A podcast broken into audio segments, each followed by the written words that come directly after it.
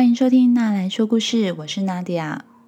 嗯，大概是从祝小妞开始对养乐多着迷的时候开始，嗯，我帮她准备了一根不锈钢的吸管，而且觉得应该要开始教她什么叫做环保。那一开始我找了一些图片给他看，告诉他我们用的这些塑胶袋、塑胶吸管，很多最后都会流到大海里面。然后这些颜色很鲜艳、闪闪发亮的塑胶会被鱼吃到肚子里，这些鱼的肚子会被塑胶给塞满，就没有办法吃那些真的营养的食物，最后它们就可能会生病，然后死掉。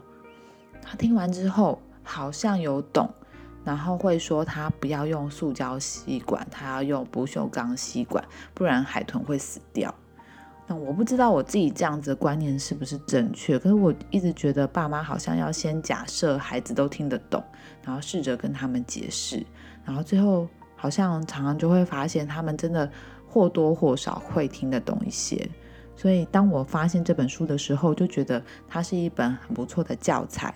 看完之后，可以在孩子的脑中里面留下一个图像，一个被塑胶占据的世界。然后也可以让小朋友从小的时候就知道，小小的自己其实也有能力可以让世界变得更好。好，那我们来听故事吧。我住在一座漂浮的大海中央的小岛。我住的那座小岛呢，到处充满五颜六色的东西。这些五颜六色的东西。有的沿着河川一点点、一点点的流到了大海里面，有的则是在台风或者是海啸来的时候，跟着大浪被卷进了海里。到了冬天，有一些我的朋友来到了这座小岛，他们看到眼前的这个彩色小岛，全部都大吃一惊。刚开始，他们也不太习惯这样子的环境，可是没多久，他们也跟我一样适应了。虽然大家都不知道这些五颜六色的东西到底是什么，可是我们都试着咬咬看、用用看，或是把它们套在身上。我的送子鸟朋友会把这些彩色的东西含在嘴巴里。另外一只鸟朋友，它会把这些彩色的东西用来装饰它的羽毛。我的龙虾朋友会觉得这个瓶子很适合当它的新家。也有人把网子套在身上，当做自己的衣服。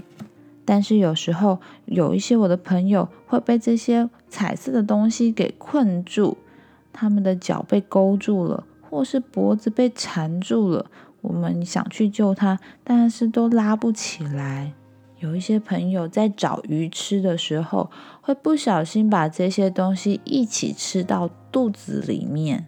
我住的岛上五颜六色的东西越来越多，可是我们喜欢吃的鱼却越来越少了。虽然我有看到一些人在帮我们清理这些彩色的东西，可是很快的。岛上又会被更多这种彩色的东西给淹没。我住的这座岛叫做乐色岛。好，故事说完了。这本书在最后其实有一些小科普，告诉大家，垃圾岛是不会真实存在世界上的。可是呢，这些垃圾它会被嗯。它会破碎成更小、更小的碎片，所以在大海里面会出现垃圾浓汤，而这些碎片有可能被小虾米、小鱼给吃掉，在生物链当中，最后就是进到我们人类的肚子里面。所以这些塑胶用品在。它被使用的时候，看起来好像是让你的生活更加的便利，用完就丢。但是这些破坏大自然的东西，其实是会造成反扑的。那我们可以做的事情其实很多，从小小的不要使用这一些抛弃式的，不管是吸管或餐具，就是轻而易举又可以保护自然的一些选择。希望大家喜欢今天的故事。如果你喜欢这些童书的分享，欢迎订阅“娜来说故事”，或是把这个频道推荐给身边的朋友。